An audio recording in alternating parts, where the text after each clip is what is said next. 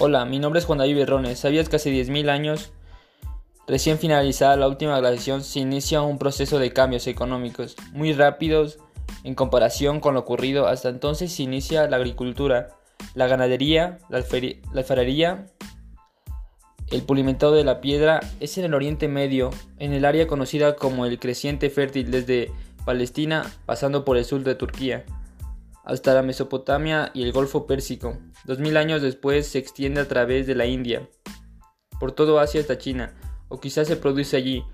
Un proceso independiente como parece indicar el cultivo de cereales completamente diferentes. También parece ser independiente el neolítico mesoamericano basado en el maíz.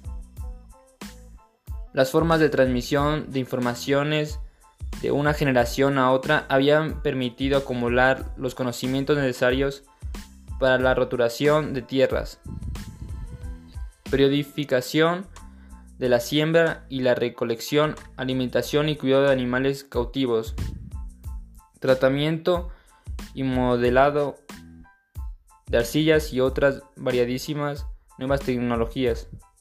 Conviene destacar la importancia de la transmisión de informaciones como forma de desarrollo económico y social, en aquella al igual que en todas las épocas.